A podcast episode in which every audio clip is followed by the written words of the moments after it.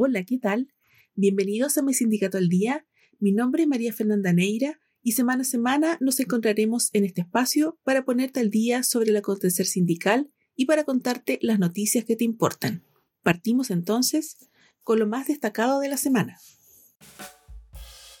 La Dirección del Trabajo informó que a partir del jueves 23 de agosto, todos los dirigentes sindicales deberán pedir su clave de ventanilla sindical para poder solicitar certificados y ministros de fe. Los certificados que se pueden obtener en la página web de la Dirección del Trabajo son certificación de la composición del directorio de una organización sindical, certificación de organizaciones de base que han votado su afiliación y el certificado donde conste información del delegado sindical, en el caso de sindicatos interempresas y transitorios. Por otro lado, la solicitud de un ministro de fe será evaluada y de acuerdo a la disponibilidad de la oficina se comunicará a la organización sindical si se da curso en la fecha solicitada o si se le sugiere otra. El plazo mínimo de respuesta a la solicitud es de 48 horas hábiles.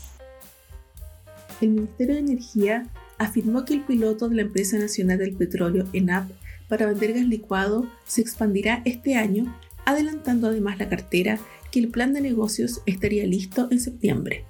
Por su parte, la Asociación de Municipios por el Gas a Precio Justo y senadores de la Comisión de Minería y Energía pidieron a la empresa estatal clarificar si el proyecto podrá abarcar las 100.000 familias que le encomendó el gobierno para este año. Más de un dolor de cabeza ha causado al interior de NAP la producción y distribución de gas licuado en las comunas de Chihuayante, San Fernando y Quintero, en medio del plan piloto que impulsa el gobierno y que busca llegar a 3.000 familias. La meta del Ejecutivo, sin embargo, es abarcar 100.000 familias a fin de año, lo que elevó el desafío de la estatal, quienes alertan de un eventual no cumplimiento del objetivo.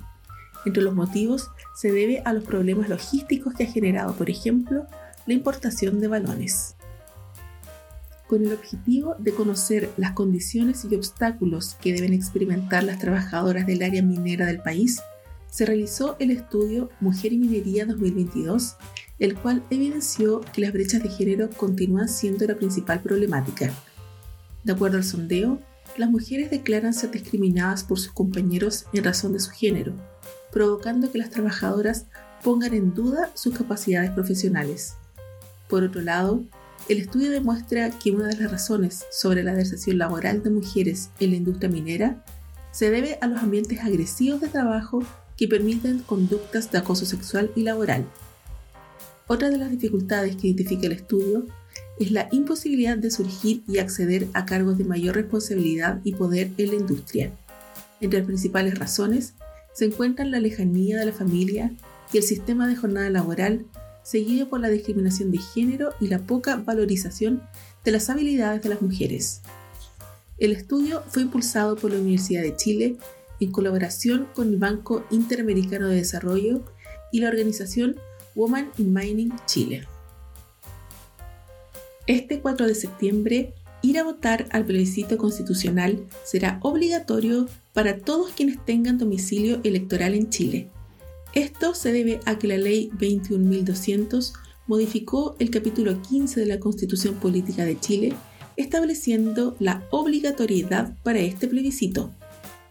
Quienes no sufrayen deberán ser denunciados por el CERVEL y posteriormente los juzgados de policía local podrán citarlos, aplicando multas a beneficio municipal de 0,5 a 3 unidades tributarias mensuales.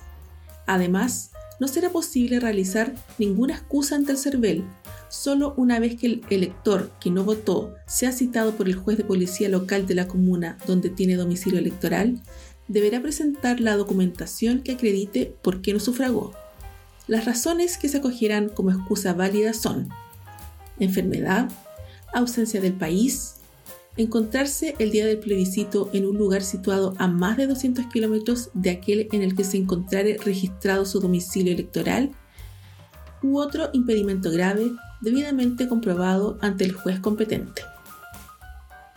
Este miércoles, el presidente Gabriel Boric, acompañado de las ministras del Trabajo y de Mujer y Equidad de Género, promulgaron la ley de responsabilidad parental y pago efectivo de pensión de alimentos. La normativa protegerá a los niños y niñas a los que se les adeude pensión de alimentos desde el primer mes, cuyo representante legal podrá solicitar al tribunal que ordene el pago a través de los fondos que el deudor tenga en sus cuentas bancarias, instrumentos de inversión y financieros y en las cuentas de ahorro provisional voluntario en caso de que no existan fondos en estos instrumentos o que estos no sean suficientes, se buscarán dineros en los fondos de las cuentas de capitalización individual de cotizaciones obligatorias de las AFP de los deudores.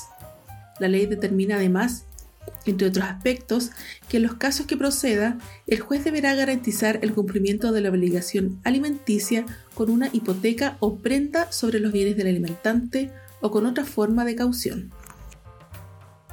Y luego de repasar las principales noticias de esta semana, agradezco el haberte informado con mi sindicato al día y nos encontramos en una próxima entrega informativa. Hasta pronto.